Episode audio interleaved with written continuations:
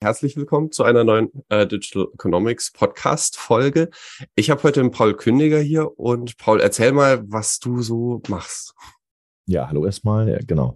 Was ich so mache, ja, eigentlich äh, bin ich ähm, Unternehmer, allerdings in einem eher klassisch traditionellen Unternehmen einer Druckerei mit noch ein paar anderen äh, ähm, Firmen sozusagen, die dort mit angegliedert sind und äh, deswegen ja nennen mich immer viele Unternehmer, weil äh, Chef ist ja irgendwie kein Beruf, ja, so richtig und deswegen oder auch Druckereileiter klingt auch komisch, deswegen.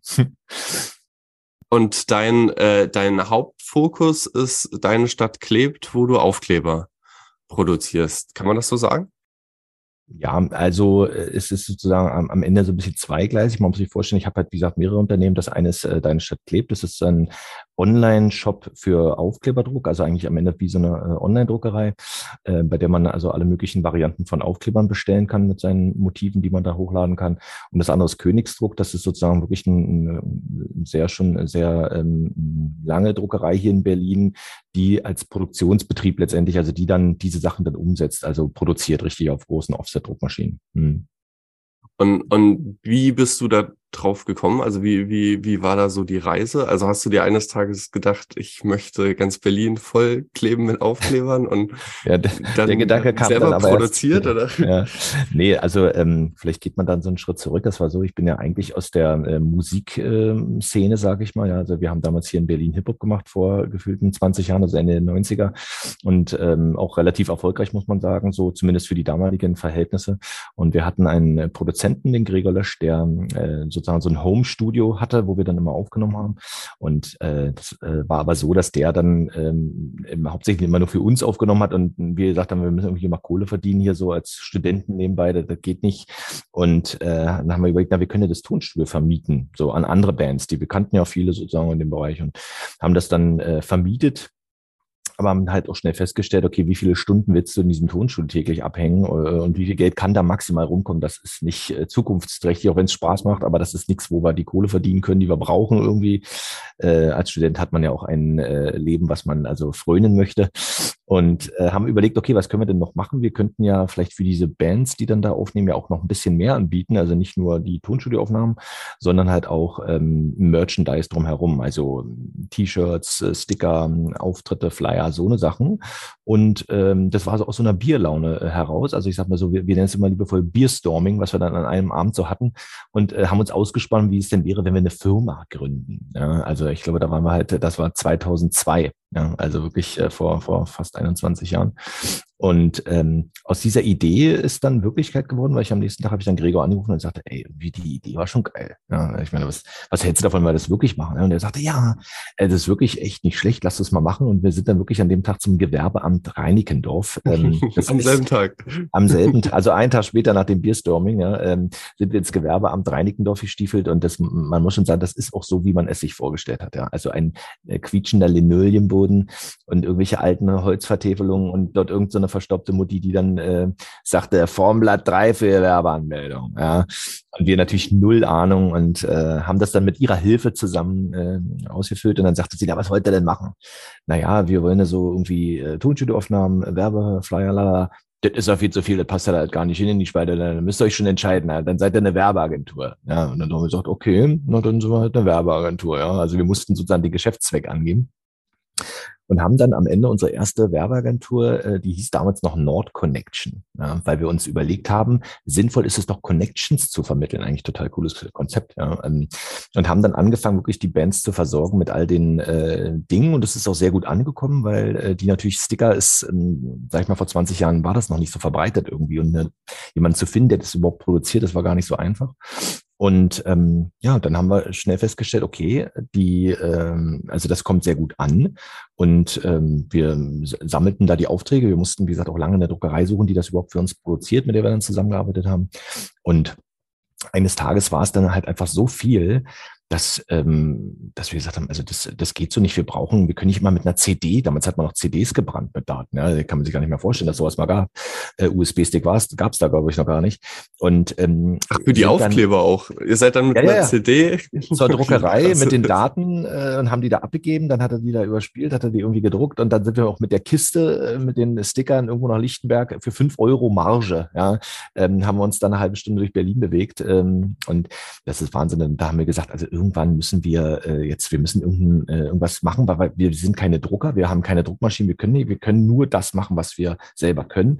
Und Gregor war auch sehr digital affin, also der hat so, so programmiert und so ein bisschen. Und dann haben wir gedacht, wir können einfach einen Online-Shop machen. Wir können einfach einen Online-Shop machen, wenn die Kunden dann sozusagen da einfach bestellen, wäre doch super. Äh, dann müssen wir nicht immer dahin und mit den Daten und so weiter. Und ähm, wir hatten damals, wie gesagt, aus dieser Musikszene noch, äh, war es ein, haben wir einen Track damals released, der hieß Deine Stadt lebt. Ja?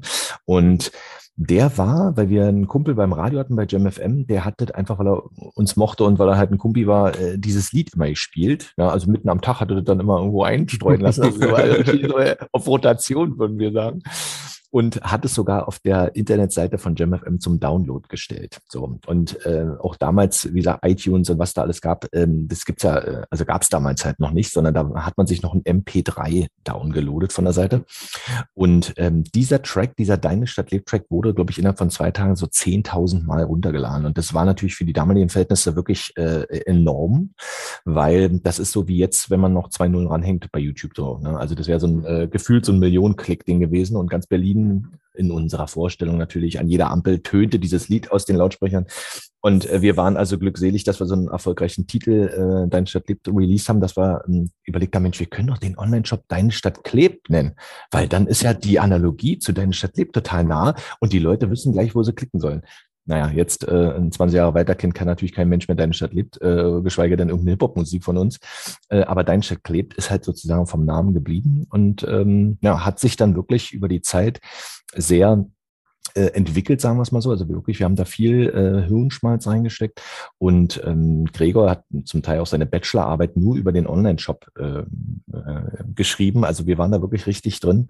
Parallel war das Studium und äh, dann kam irgendwann der Tag, wo wir gesagt haben, okay, jetzt äh, verdienen wir ungefähr, ich sag mal, jeder 800 Euro im Monat mit, mit dem Kram. Also sehr überschaubar, aber wir haben gemerkt, wow, wenn wir uns jetzt ein Büro nehmen würden, also nicht mehr im Homeoffice da bei ihm auf der Couch, ja, sondern wenn wir es wirklich jetzt ähm, ordentlich machen würden, dann wäre noch viel, viel mehr drin, weil wir gemerkt haben, die Anfragen wurden immer mehr. Wir mussten dann schon irgendwelche Kumpels fragen, dass die da mithelfen, das Telefon zu bedienen.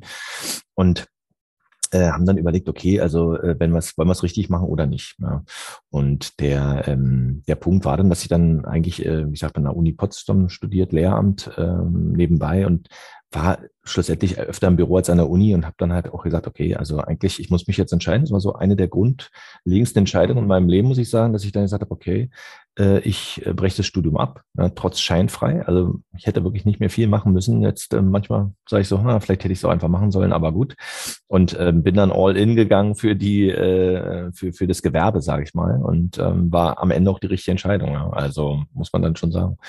Und, aber, ähm, aber, aber, aber du hast auch noch studiert, oder? Also bei, bei, bei LinkedIn steht mhm. äh, Medienfachwirt, beziehungsweise genau. Bachelor of genau. Media Engineering. Genau. Das war halt so, ähm, also Lehramt war dann nicht, ne? Also ich habe dann hauptsächlich Büro gemacht und so weiter, aber du bist natürlich auch in Deutschland nichts, wenn du keinen Titel hast irgendwie. Und das hat mich schon noch ein bisschen selber, ja, ja, das hat mich natürlich schon selber so ein bisschen gewurmt, dass jetzt also der Studienabbrecher mit so einem Gewerbe, wo er 850 Euro dann vielleicht sogar verdient hat, der war natürlich Blödsinn, aber war als Startup, da hat man natürlich noch diesen, yeah, lass es uns die Weltherrschaft ja, ja, ja. an uns reißen. und ähm, naja, wir haben dann mit der Druckerei immer enger zusammengearbeitet. Die hat uns dann auch sehr viel beigebracht, weil die natürlich dann auch äh, fand die Aufträge cool, aber die hat es auch genervt, dass wir immer da einzeln und irgendwie, äh, wir hatten ja keine Ahnung. Ja. Und er hat uns viel beigebracht und hat gesagt, okay, ihr müsstet das so machen und so machen und gebündelt abgeben und immer Freitag und am besten ihr macht die Druckvorstufe, also die Datenaufbereitung selber. Ich zeige euch mal, wie das geht. Ähm, und irgendwann war die Zusammenarbeit dann so gut, dass ähm, der Chef ähm, dann gesagt hat, na sag mal, Paul, willst du hier nicht bei mir eine Ausbildung machen? Du machst einen guten Job, du bist ja gut im Vertrieb und du kannst so gut labern. Was hältst du davon? Er gesagt, äh, und dann sagt er, würde ich euch sogar einen Büroraum zur Verfügung stellen, könnt ihr hier direkt äh, euer Büro in meiner Druckerei haben. War natürlich clever von ihm, weil er sich den Kunden so ein bisschen da erzogen hat. Und für mich äh, hat sich natürlich die Möglichkeit äh, äh, dargestellt, wow, ich könnte ja eigentlich wirklich nebenbei. Ne? Der hat doch gesagt, komm, mach mal einfach auf den Zettel hier. Äh, na, Hauptsache, du hast da was, äh, was du vorweisen kannst. Und habe dann Medienberater, also Mediengestalter für Fachrichtung Medienberatung als Ausbildung gemacht. Und ähm, ich komme nicht so oft das, äh, dazu, das zu sagen, aber ich habe wahrhaftig als bester Berlins meines Jahrgangs abgeschlossen. Ja. Ja, also das war, hatte ein, ähm, hatte natürlich einen Grund, weil das alles, was ich dort gelernt habe in der Ausbildung, was normalerweise ist wie in der Schule, man ist in dieser Ausbildung und sagt sich, ja, wozu brauche ich das? Wozu brauche ich das alles hier? Braucht kein Mensch. Ich habe jede Sekunde, die ein Lehrer irgendwas gesagt hat oder was gemacht, habe ich das aufgesogen, weil ich es direkt auf mein eigenes Unternehmen anwenden konnte. Das war natürlich eine ganz andere Motivation. Daher war das dann ähm, eigentlich sehr gut und äh, hatte dann die, ähm, die Ausbildung äh, und wie gesagt, war ja dann auch glücklich damit, weil das war ja auch so in diesem Bereich, konnte da sehr viel auch anwenden davon, ähm, aber habe halt auch gemerkt, okay, also da geht natürlich noch viel mehr, ja, und ähm, äh, wir wollten dann auch äh, Leute einstellen, die waren natürlich sehr teuer, sage ich mal, auch für unsere damaligen Verhältnisse. Äh, und haben gesagt, na, wir können ja einen Azubi selber auch einstellen. Der ist nicht so teuer, ne? Aber ah, wie können wir das denn mit einem Azubi? Mensch, na Paul macht einfach einen Ausbilder. Ja. Da habe ich dann noch einen Ausbilder hinten rangegangen, direkt an meine Ausbildung, also direkt an meine Ausbildung, meinen eigenen Ausbilderschein sozusagen gemacht und konnten dann auch einen Azubi bei uns einstellen oder eine Azubine und äh, die uns dann natürlich geholfen hat, äh, das Unternehmen da so ein bisschen größer zu machen und äh, ja, auch dann vergingen so ein paar Jahre mit Entwicklungen und mit äh, noch mehr Mitarbeitern dann irgendwie, die dann automatisch irgendwie dazu kamen. Gregor hat immer noch parallel nebenbei studiert. Also ich glaube, wir sind auf den 16-Stunden-Tag gekommen manchmal. Also das war wirklich Arbeiten. Also das ist schon hart.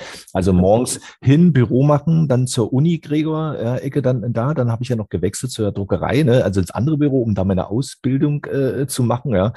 Und das war schon, das waren schon harte Zeiten. Und äh, habe dann aber auch gemerkt, okay, ähm, ich weiß nicht, äh, ich hoffe, die Zeit reicht, um diese Geschichte zu erzählen, aber ähm, die, äh, es war so, dass ich in meiner Abschlussprüfung ähm, sozusagen beim, ähm, ähm, bei der Ausbildung war ich sehr, sehr unzufrieden mit den Prüfern, weil die haben mich so ein bisschen behandelt, als wäre ich so 16 ja, äh, und habe gesagt, ey, da war ich ja schon damals 26, muss man auch dazu sagen. Also ich habe ja viel, viel später erst die Ausbildung gemacht und fand das einfach äh, ganz schlimm und ähm, wie die wie die einen das so behandeln und äh, ich sag mal eher auf Augenhöhe äh, zu kommunizieren, auch wenn es ein, ein Absolvent ist äh, einer Ausbildung, kann man doch normal mit dem reden, da muss man doch jetzt hier nicht so komische Fragen stellen und so weiter und habe äh, habe dann gesagt, nee, also das, äh, das muss sein. Wie, äh, was muss ich denn machen, um genau diesen Job von dem, ähm, von der Person, die mich da so schikaniert hat, zu übernehmen? Und da sagte die IHK, naja, dann müssen Sie in den Prüfungsausschuss, äh, dann könnten Sie das äh, auch machen. So. Und da habe ich gesagt, okay, dann äh, gehe ich in den Prüfungsausschuss, was muss ich dazu machen? Naja, dann müssen Sie sich eigentlich hier nur melden. Und äh, ja, bin dann also mit meinem Ausbilderschein, den ich ja wie gesagt gleich danach gemacht habe, in den Prüfungsausschuss gegangen. Ähm, und ja, bin bis zum heutigen Tag, ich glaube, LinkedIn zeigt das auch irgendwo, äh, ich glaube, elf, schon über elf Jahre Prüfungsausschussvorsitzender der Mediengestalter und konnte dann genau das machen, indem ich einfach die äh, Auszubildenden dort an der also wirklich durch eine Prüfung geführt habe, so wie ich es mir vorgestellt habe, dass man also mit denen darüber spricht und warum und so und nicht immer irgendwelche komischen Fragen, um die aufs Glatteis zu führen, also total Blödsinn. Und ähm, ja, das mache ich heute noch. Und äh, über, diese, über diesen Prüfungsausschuss äh, habe ich natürlich auch so Kontakte zu, ähm, zu Meistern. Also sage ich mal, es gibt ja so den Industriemeister, das ist der, der im Drucksaal arbeitet und der Fachwirt ist so der, der im Front Office arbeitet, äh, also auch so Kalkulationen macht und so weiter. Und habe dann auch überlegt, na Mensch, eigentlich könnten wir ja, ähm, könnte ich ja eigentlich auch diesen Fachwirt machen, so berufsbegleitend. Ähm, Finde ich eigentlich ganz gut. Und den habe ich dann auch angefangen ähm, und natürlich auch beendet. Äh, und auch dort ist es wieder in der Prüfung das gleiche gewesen. Ich dachte, das gibt's doch nicht. Ja, ich bin da in dieser Endprüfung drin zum Medienfachwirt. Ja, also das ist, wie gesagt, dem Bachelor anerkannt äh, oder gleichzusetzen. Und äh, da steht er mir wieder so eine merkwürdigen Fragen. Das, das kann dann ja euer Ernst sein. Das ist ja etwa hier irgendwie gang und gäbe. Also was ist denn mit der Branche los? Warum können die denn nicht normal sprechen? Ja? Und äh, bin danach zu der äh, bin danach zu der ähm, Leiterin des Instituts, wo ich den, wo ich diese ähm, Ausbildung zum Fachwirt dann, sag ich mal, da oder diese Meisterprüfung da gemacht habe und habe gesagt, also das, das, das müssen wir ändern, das geht gar nicht. Ja. Also man ist überhaupt nicht vorbereitet auf diese Prüfungsgespräche. Ähm, was können wir da machen? Das geht so nicht. Also die Generation nach mir, die werden alle leiden. Ja. Dann sagte sie, na ja, Sie könnten ja Dozent werden hier. Ach, wie jetzt, was muss ich dazu machen? Naja, da ist gerade was frei geworden, da will jemand nicht mehr. Für den Bereich Kommunikation und Prozessmanagement und so weiter, da könnten Sie, äh, ja, den, da könnten Sie die Meister ausbilden und Sie ja dann vorbereiten, wenn Sie wollen. Und das habe ich gemacht. Ja, also das heißt, ich bin dann am Ende, haben die mich immer den Meister der Meister genannt.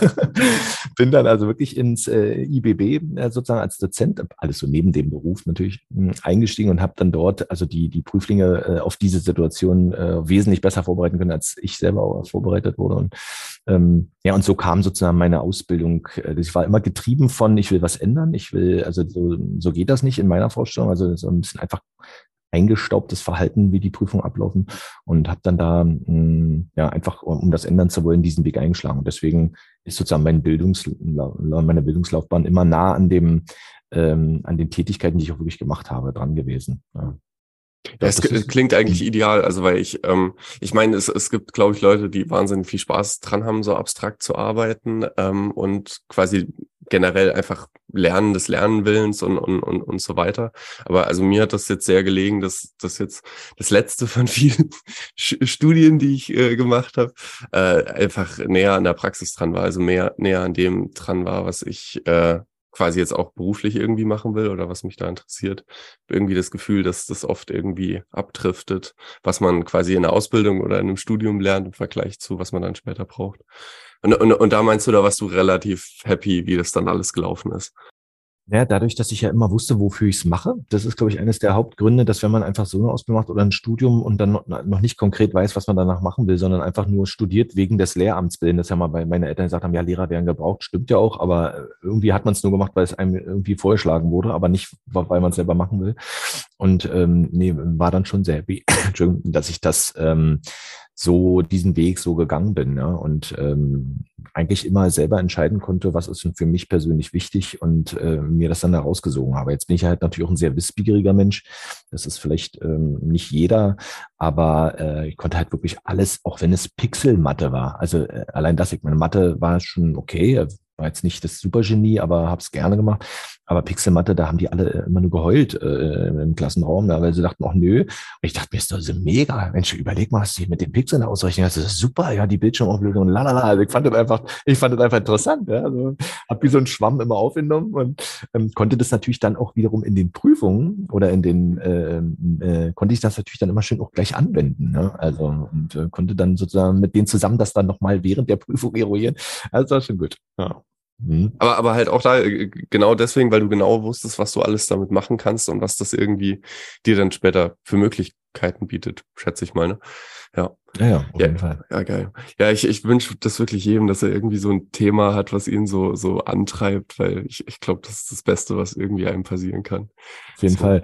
Ähm, vielleicht auch, ich meine, vielleicht war es auch gut, dass ich erst eine Ausbildung gemacht habe, weil die ist natürlich eher praxisorientiert. Ne? Also man ähm, im Studium war es dann eher so, ähm, oder sagen beim Fachwort, dass es natürlich sehr viel Theorie äh, ist, die man halt nicht anwenden kann. Und ich hatte natürlich den Vorteil, dass ich also dann, was weiß ich, eine Bilanzerstellung, äh, so eine Sachen, ähm, also buchhalterische Sachen, die konnte ich natürlich direkt auf meine Firma anwenden. Wenn du aber das studierst, ohne einfach nur um diesen Abschluss zu haben, na, wo willst du denn eine Bilanzplanung mal äh, machen?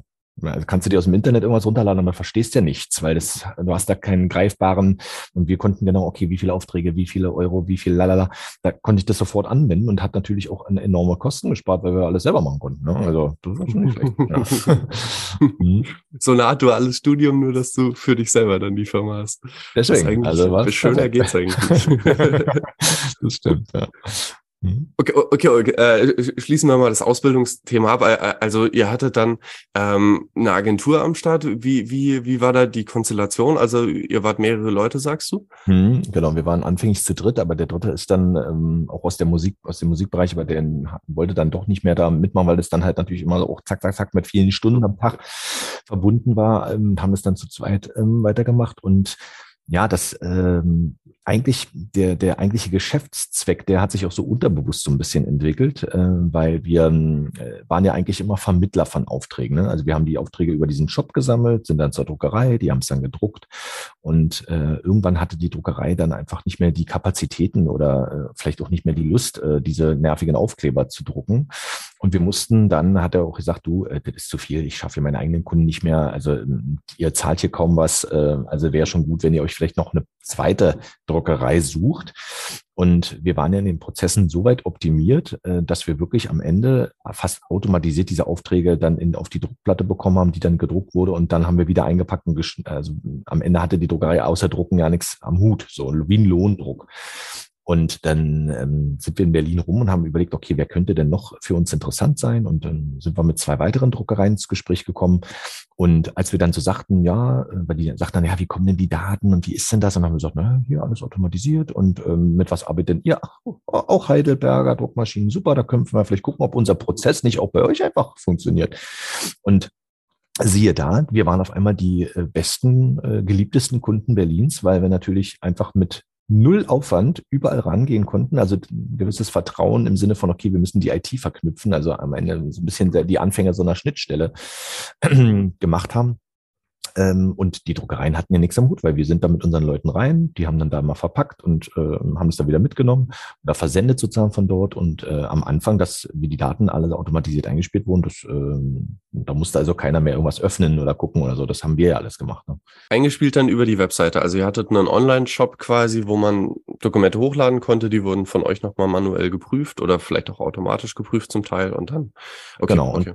So, und dann ähm, muss man sich vorstellen, also dann hat man ja, sage ich mal, einen Ordner voller Bilder, äh, die Leute als Aufkleber haben wollen, mit Auflage und Format irgendwie und Material. Und äh, da muss es ein, also im Offset-Druck läuft es so, dass das sehr große Druckmaschinen mit sehr großen Druckbogen sind. Also es ist nicht ein A4-Drucker wie zu Hause, sondern das ist so ein Meter mal 70 Zentimeter groß, das Blatt, was da durchgeht, in, mit 18.000 Bogen die Stunde. Also das ist schon, äh, da wird richtig Industrie äh, äh, gemacht. Und wenn wir jetzt, sage ich mal, einen Aufkleber nehmen würden, was würde man normalerweise machen? Man würde dieses Motiv, was weiß ich, da 20 Mal auf den Bogen nebeneinander packen und anstatt 1000 Stück würde man dann halt nur 100 Bogen drucken, weil die Nutzen ergibt dann 1000. Blöd ist nur, wenn die Maschine äh, 20 Meter lang ist und äh, allein das Anmachen schon 200 Euro kostet, dann wäre der Aufkleber schon teuer. Deswegen ist klar, muss, muss man einfach viele verschiedene Aufträge zusammenpuzzeln, die die gleiche Auflage haben. Ne? Also man hat dann 20 Kunden mit 1000 Stück, dann kann man nämlich 1000 Bogen drucken und dann schneidet man es auseinander und dann hat man 20 einzelne Stapel mit jeweils 1000 Stück. Perfekt, das nennt man Sammeldruck. Ne? Also man sammelt verschiedene Aufträge und druckt die zusammen, weil der Druckpreis bleibt ja trotzdem gleich und teilt sich dann natürlich aber durch die Aufträge, die da drauf sind. Und ähm, dieses ähm, passiert in der Druckvorstufe, es ist wie so ein Tetris-Spiel. Ne? Man muss dann so die, die ähm, verschiedenen Formate zusammenpuzzeln, dass es also schneidbar bleibt, weil äh, ne, der, der Schneider muss natürlich auch irgendwie dort, das geht ja immer nur so ein Messer runter, da kann man also nicht überlappend bauen und so eine Sachen. Ähm, das haben wir dann eigentlich auch äh, relativ schnell mh, hm, übernommen, weil wir dann selber das äh, machen wollten ähm, und weil der in der Druckerei sagte, du, mein Druckvorstufe ist viel zu teuer für euch, Billo, macht mal selber, so dass wir also wirklich ein druckfertiges PDF, was perfekt auf die Maschine passt, wo er wirklich nur noch rüberschicken musste an die Druckmaschine. Und das, äh, diese Druckvorstufe Stufenarbeit, das haben wir sozusagen äh, auch automatisiert ähm, äh, hinbekommen, dass wir wirklich aus unserem Büro, aus dem Prenzlauer Berg, die Druck Maschinen ansprechen konnten per, äh, per Schnittstelle sozusagen. Das war in unserer Zeit damals ähm, schon sehr innovativ und sehr neu. Ja. Das, inzwischen macht das natürlich jeder, ist ja auch äh, logisch, ja. Äh, gerade was die Remote-Arbeit äh, heutzutage anbelangt. Aber damals war das ein, ein Novum und ähm, dadurch, dass wir so viele verschiedene Druckereien hatten, konnten wir halt auch die Jobs immer relativ gut verteilen. Ne? Also wenn der sagte, du, ich bin voll, ich kann nicht, super, dann schalten wir hier um, dann geht's an die andere. Und ähm, das ist sozusagen das Konzept gewesen, dass wir also eigentlich wirklich uns um den eigentlichen Druckprozess gar nicht gekümmert haben, sondern wirklich nur das drumherum organisiert haben. Und dadurch, dass wir ja nur zu zweit oder wir waren dann schon ein paar mehr, aber ne, trotzdem noch gefühlte Studenten, die keine Kohle hatten, mussten wir also uns zu helfen wissen und haben das dann einfach, äh, das Einzige, was wir konnten, war Marketing und ein bisschen Programmieren, haben das dann sozusagen so äh, umgesetzt. Und äh, um die Geschichte vielleicht nochmal den Bogen zum Ende zu spannen, wo wir jetzt stehen, war das, ähm, also ich sag mal, in 2019 ungefähr, waren wir dann ungefähr 15 Mitarbeiter mit, ähm, hatten dann auch eigene kleinere Druckmaschinen, die man noch bei ins Büro im Prenzlauer Berg äh, reinstellen konnte, also so Digitaldruckmaschinen. Aber die großen Offset-Druckmaschinen, das haben wir natürlich nicht, ähm, A, nicht finanziert bekommen, weil das kostet mehrere Millionen Euro so ein Ding und auch vor allen Dingen den Platz. Also wer Berlin kennt, weiß, äh, wenn er eine Wohnung hat, soll er die mal schön behalten, weil es gibt einfach keine Räume und für Gewerbe noch schlimmer und geschweige denn irgendwo in der Mitte von Berlin. Ja. Und damit waren wir dann sehr ähm, ja, im Wachstum sehr begrenzt und ähm, haben halt trotzdem ja auch immer noch die Aufträge rausgegeben. Also es waren dann, ich glaube, so zwei Millionen Euro Umsatz, die wir ähm, da so erzielt haben, die wirklich an Aufträgen rausgegangen sind an Druckereien. So.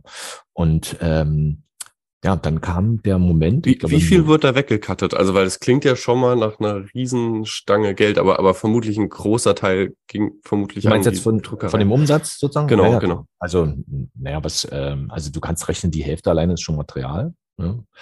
Dann ähm, muss die Druckerei will natürlich auch nochmal ihre mindestens 15 Prozent haben und so weiter. Und dann hast du ja noch Mitarbeiter und so weiter. Also blieb, ein, äh, sag ich mal, vom Geschäftsmodell normaler, äh, normale Umsatzrentabilität blieb da schon ähm, erhalten. Aber ähm, das ist ein trotzdem ein sehr großer Teil, der in der Produktion äh, hängen blieb. Ja. Also ich schätze mindestens äh, nochmal, ich sag mal mit allen Umständen 40 Prozent äh, der, der, des Umsatzes geht da nochmal an die Druckerei. Das ist ja nicht wenig. Ähm, und dann äh, kam am November 2019 eine äh, Druckerei, mit der wir auch zusammengearbeitet haben, hier Königsdruck. Der Inhaber heißt Olaf oder hieß, äh, nee, andersrum. Der ehemalige Inhaber heißt Olaf König, deswegen Königsdruck. Und ähm, der kam irgendwie auf mich zu, weil er gemerkt hat, okay, da gibt's hier einen Unternehmer, einen Jungschen, der ist immer dran und der will immer und ähm, der sucht und so weiter. Und er selber der Hintergrund war, dass er äh, schon über 60 war und so ein bisschen mit Blick auf die Rente sozusagen ähm, musste er den Mietvertrag verlängern um zehn Jahre, weil da waren die zehn Jahre ausgelaufen und er sich dann überlegt hat, naja, also nochmal ins Rennen zu gehen mit 63, sage ich mal, äh, zehn Jahre, das äh, wird nichts und schließen will den Laden auch nicht, äh, weil da sind zu gute Kunden und zu viele Aufträge. Aber richtig schön ist der Wettbewerb auch nicht. Also es ist auch schwieriges Umfeld, Druckerei, ne, sehr Margen, dünn, sehr dünne Margen und so. Und man braucht halt ein Konzept, um da irgendwie durchzustarten. Und naja, und äh, da kam irgendwie so ins Gespräch und dann sagt er, naja, Paul, das ist vielleicht auch ein bisschen zu groß, die Nummer für dich hier, Königsdruck, aber vielleicht sollte sollte ich mal darüber nachdenken, ob, ob wir da nicht doch zusammenkommen, weil er sucht Nachfolger und äh, es gibt in Berlin halt einfach keinen, weil jeder hatte seine, seine Aufträge bei sich behalten und wie gesagt, wir waren ja die Einzigen, die ja noch die Aufträge rausgegeben haben. So, ne? Und ähm, konnten natürlich dann sagen, naja, aber guck mal, Olaf, äh, wir haben hier zwei Millionen. Ne? Äh, wenn wir die jetzt, in, wenn wir die hier mit integrieren, dann ist doch das wieder ein tolles Konzept. Dann können wir nämlich produzieren und äh, den Online-Shop zusammen wäre nicht schlecht. Und das hat dann irgendwie bei ihm so ein bisschen gefruchtet. Und so kamen wir dann in die Verhandlung und äh, das hat dann ein paar Monate gedauert, so bis Anfang März 2020. Ja, also dieses Jahr ist ja jedem im Gedächtnis und auch dieser Monat.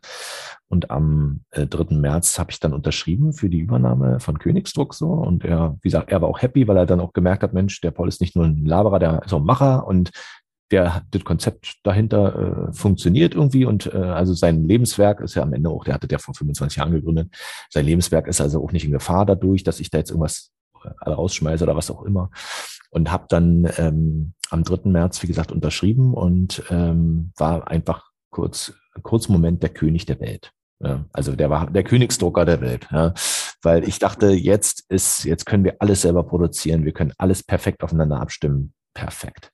Äh, noch kurz reingehakt, unterschrieben heißt, äh, du, du hast die Firma gekauft, aber also, also sowas genau. ist nicht äh, aus, aus gutem Willen und mein Lebenswerk soll weitergeführt nee. werden, nee, nee, sondern das, äh, da ähm, Geld in die Hand nehmen. Ja, grundsätzlich, also weil, weil ich, ich, ich finde das super spannend. Es gibt ja jetzt vermutlich in den nächsten Jahren viele, viele Unternehmer, die in Rente gehen wollen, mehr oder weniger. Und äh, ja, keine Ahnung, viele Leute, die neue Sachen gründen und, und dieses bestehende Unternehmen übernehmen, ist, glaube ich, bei ganz vielen nicht wirklich auf dem Schirm. Äh, was, glaube ich, auch ein Problem sein kann, weil vermutlich gut laufende Firmen äh, halt einfach zumachen müssen oder in irgendeiner Form bei größeren Firmen quasi mit eingekauft werden und es dann zur Monopolisierung äh, kommt.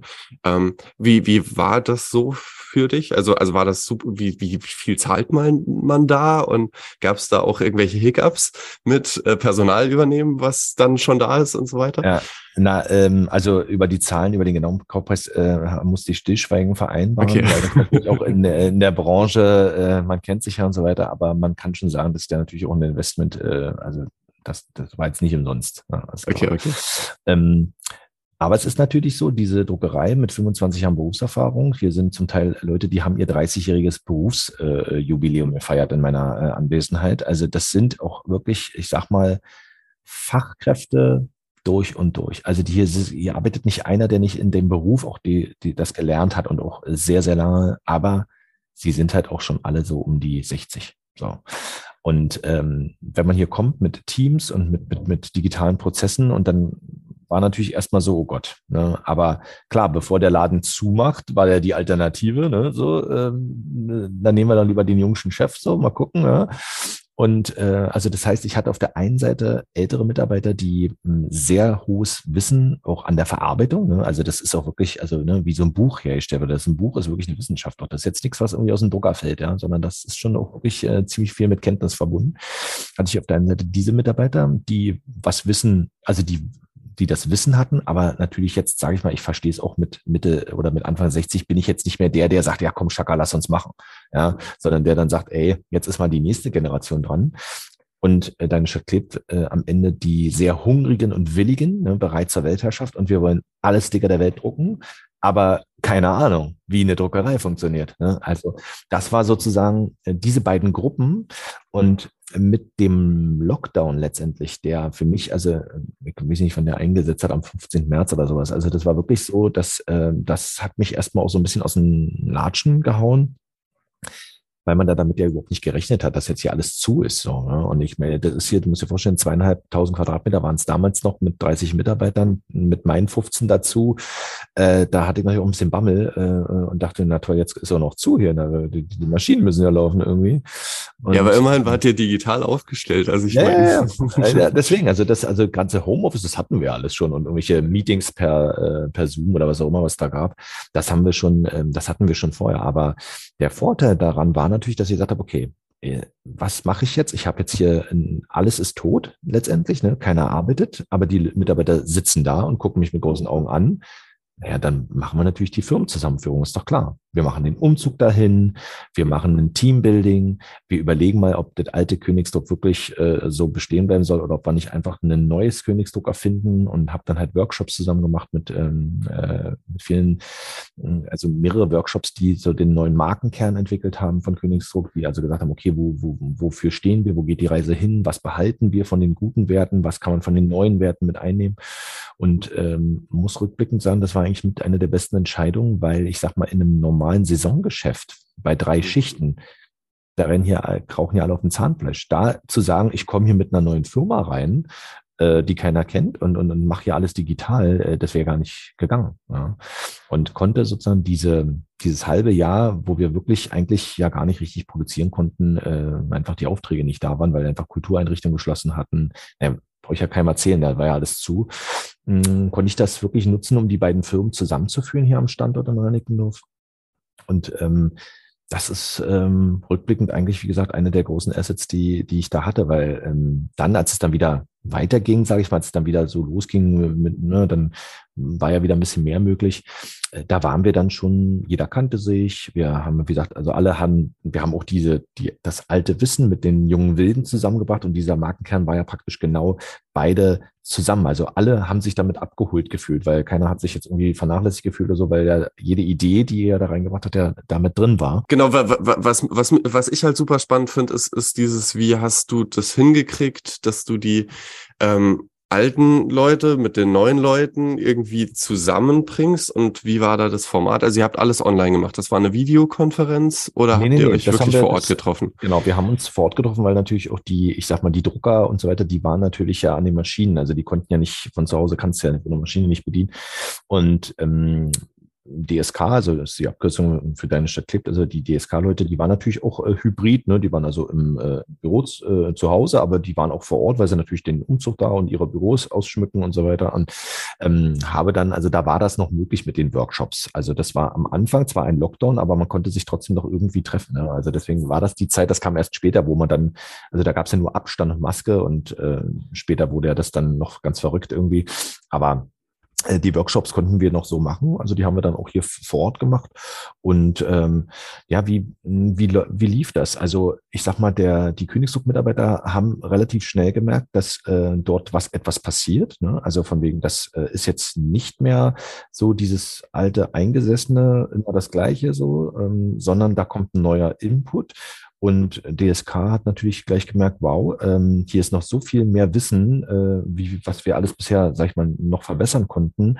Äh, das so war das so eine Art Symbiose. Ne? Und ähm, sage ich mal, dadurch, dass wir die, die Zeit auch hatten, konnten sich die Teams auch gut aneinander gewöhnen. Also ich habe von vielen Kollegen aus der Branche, die andere Firmen übernommen haben, ähm, immer die Problematik, dass die übernommene Firma so für sich ist ne? und äh, die andere Firma auch für sich ist und dann werden sie in einen Topf geworfen und dann wird nur von oben gesagt, ihr müsst jetzt irgendwie zusammenarbeiten. Und das ist in der Regel, hat das nicht so gut, funktioniert das nicht so gut, ne? weil jeder noch in seinem alten Kreis.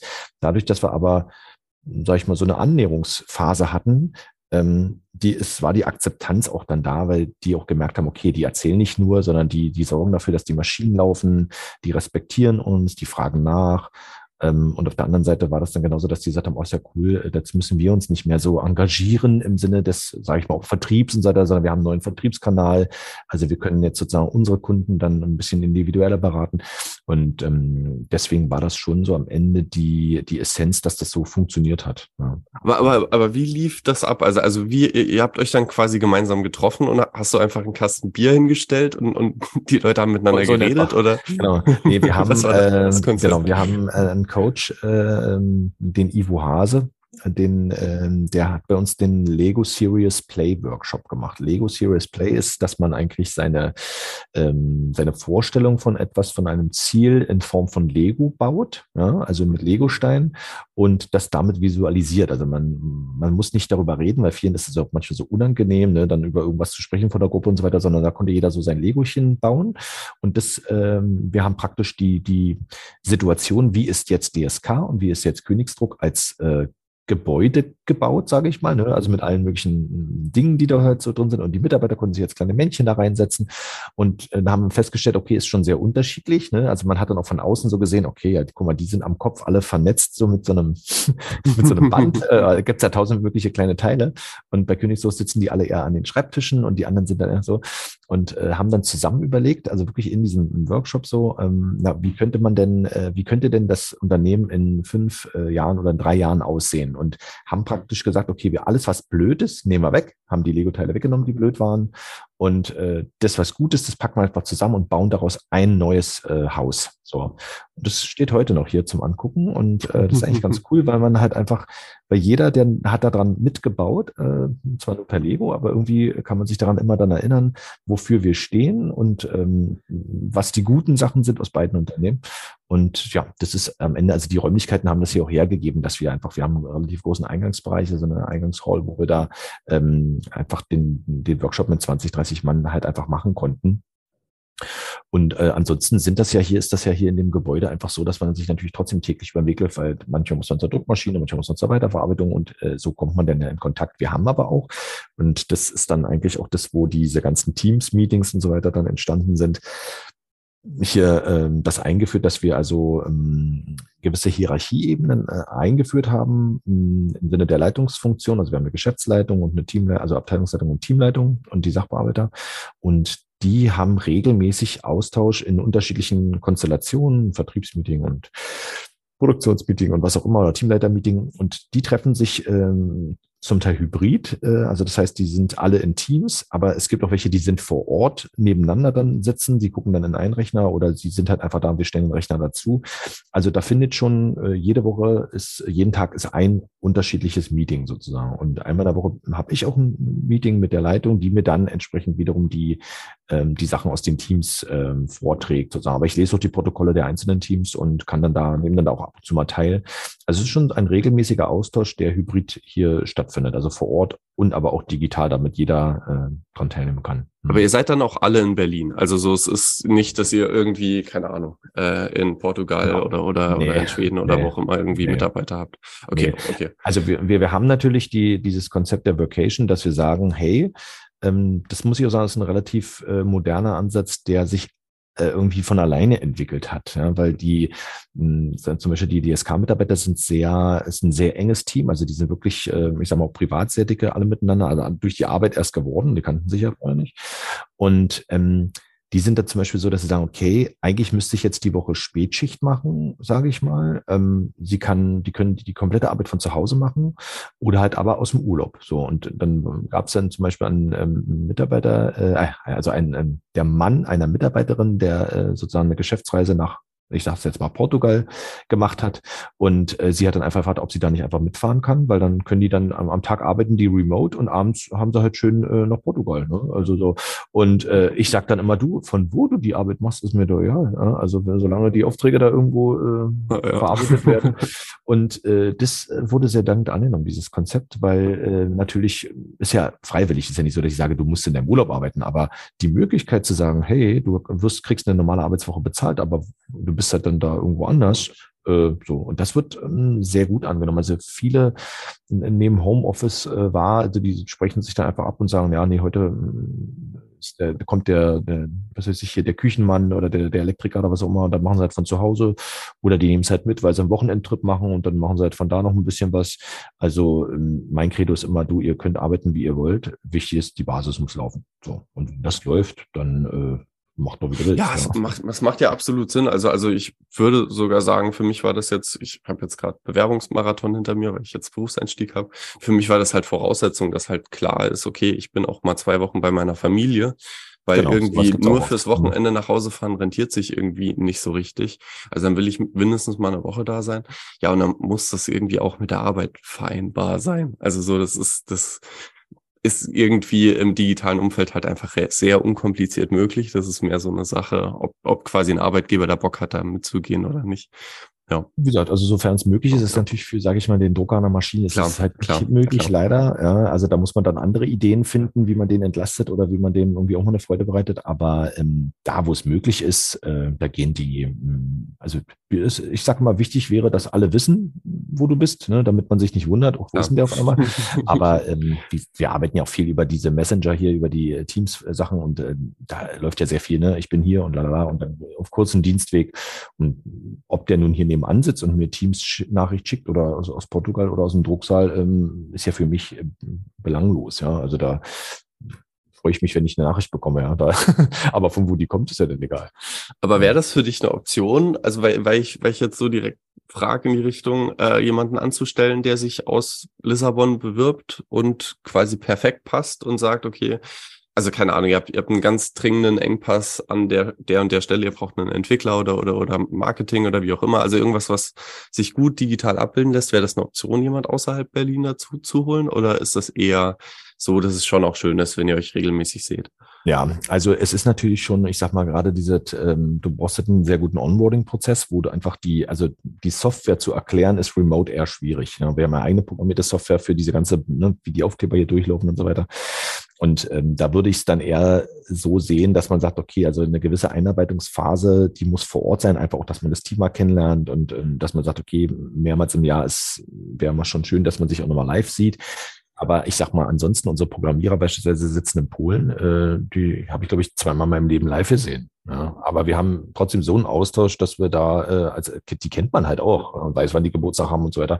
Also das, ähm, das geht schon, ähm, ist wie gesagt, aber dadurch, dass wir noch ein Produktionsbetrieb sind, der halt einfach Dinge erschafft, die man anfassen kann, das ist natürlich dann hier vor Ort so. Und dadurch äh, sind auch viele Kunden, ich meine Papier, wir verarbeiten Papier und Folien, das ist immer noch ein Stoff, den will man sich auch vorher nochmal angucken. Den kann man zwar online schön darstellen und mit einem schönen Bildchen und man sagt sich, ah ja, cool, aber viele wollen es halt einfach nochmal sehen. Und daher müssen auch die Kundenberater natürlich dann mal vor Ort sein, um, ähm, um da, aber es gibt gewisse Bereiche wie IT oder Marketing, das, ähm, das muss überhaupt nicht hier sein. Ja. Ähm, klar, Marketing muss schon ab und zu doch hier sein, weil wir natürlich Offline-Medien produzieren, also irgendwelche Werbemittel, ähm, das, da muss er natürlich dann vor Ort sein, aber ähm, wie gesagt, ich glaube, der ist einmal die Woche hier. Ja, ja, also.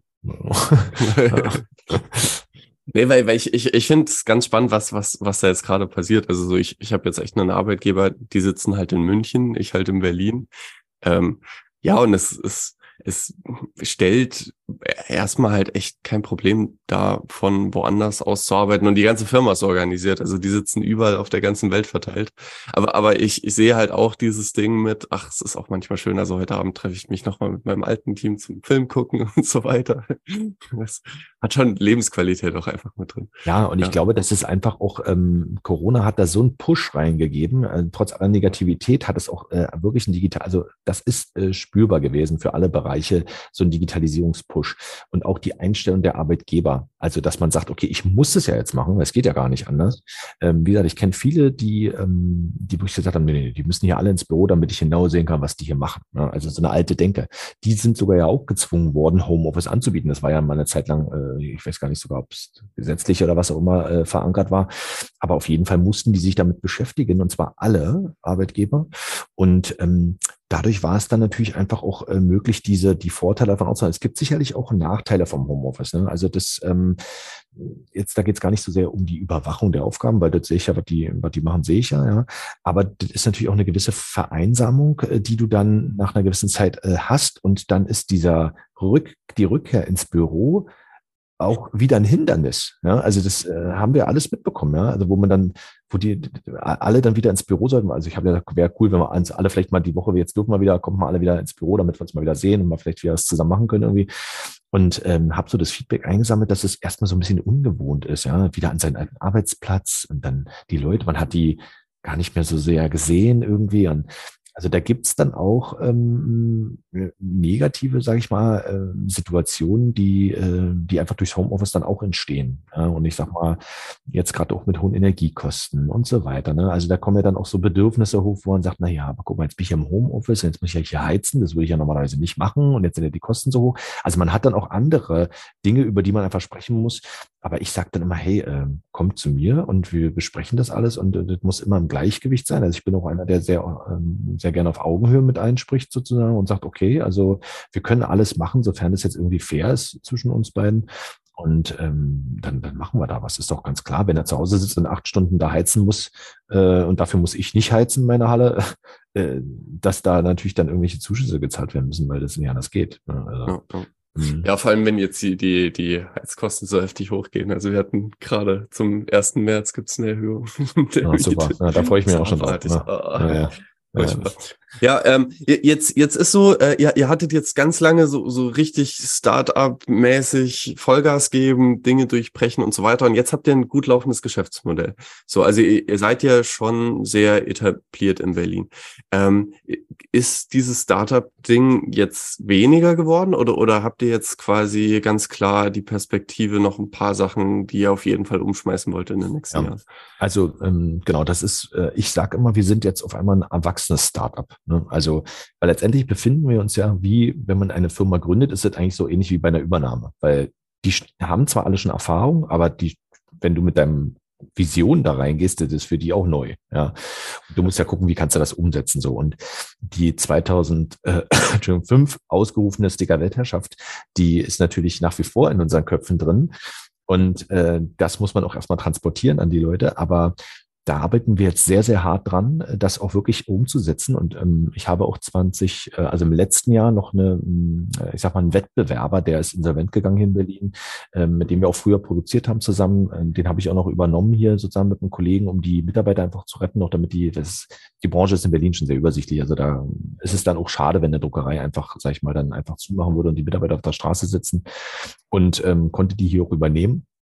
Und damit sind wir jetzt, sage ich mal, zum Beispiel in Berlin die einzig wahren äh, UV-Drucker. Also du brauchst diese Drucktechnik für diese Aufkleber, sage ich mal, weil normale Drucktechnik würde mit denen nicht funktionieren, da würde die Farbe nicht so gut halten und so weiter.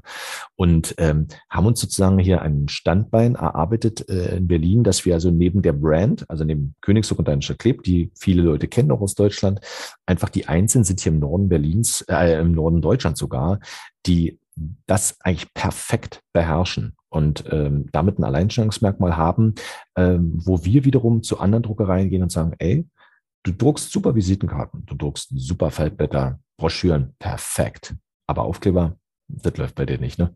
Ah, nee, wegen Folie und so und la la la. Aber hast du denn da Anfragen? Ja, ja, klar, aber ich muss dann immer ablehnen, weil ich will nicht zum Wettbewerb schicken. Und dann komm, guck mal, wir haben hier super Prozesse. Ähm, und so sammeln wir praktisch gerade alle ähm, an Druckereien, die äh, in Deutschland sind, äh, ab und sagen, hey, wir wollen euch ja gar nichts wegnehmen, wir bieten es nur an, ihr könnt es ja trotzdem auch verdienen oder was dran, weil das äh, genauso automatisiert, wie wir es damals gemacht haben, so können wir euch auch anbinden.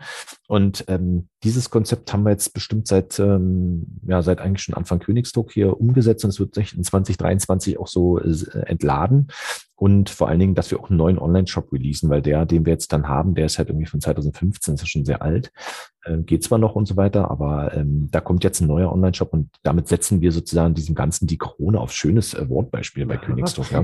Wir setzen dem Ganzen die Krone auf und ähm, können damit wirklich dann auch allen, äh, also alle Produkte, die wir hier fertigen, können dann auch dort zugänglich machen und trotzdem diesen individuellen Charakter behalten und diese Spezialisierung ähm, und werden uns damit dann eigentlich wirklich noch mal ein Stück abheben. Und ähm, ich sag mal, Aufkleber ist halt ein Nischenprodukt. Ne? Also ich meine, man sagt so, meine Mutter hat immer gesagt, wie willst du mit Aufklebern Geld verdienen? Ja, was ist das? Ja? Und jetzt kannst du ja bei dir mal rumgucken, ähm, auf fast jedem Artikel und wenn es auf deinem Monitor ist, ist hinten ein kleines Etikett drauf. Oder auf irgendeinem Blumentopf von Ikea ist auch ein Etikett.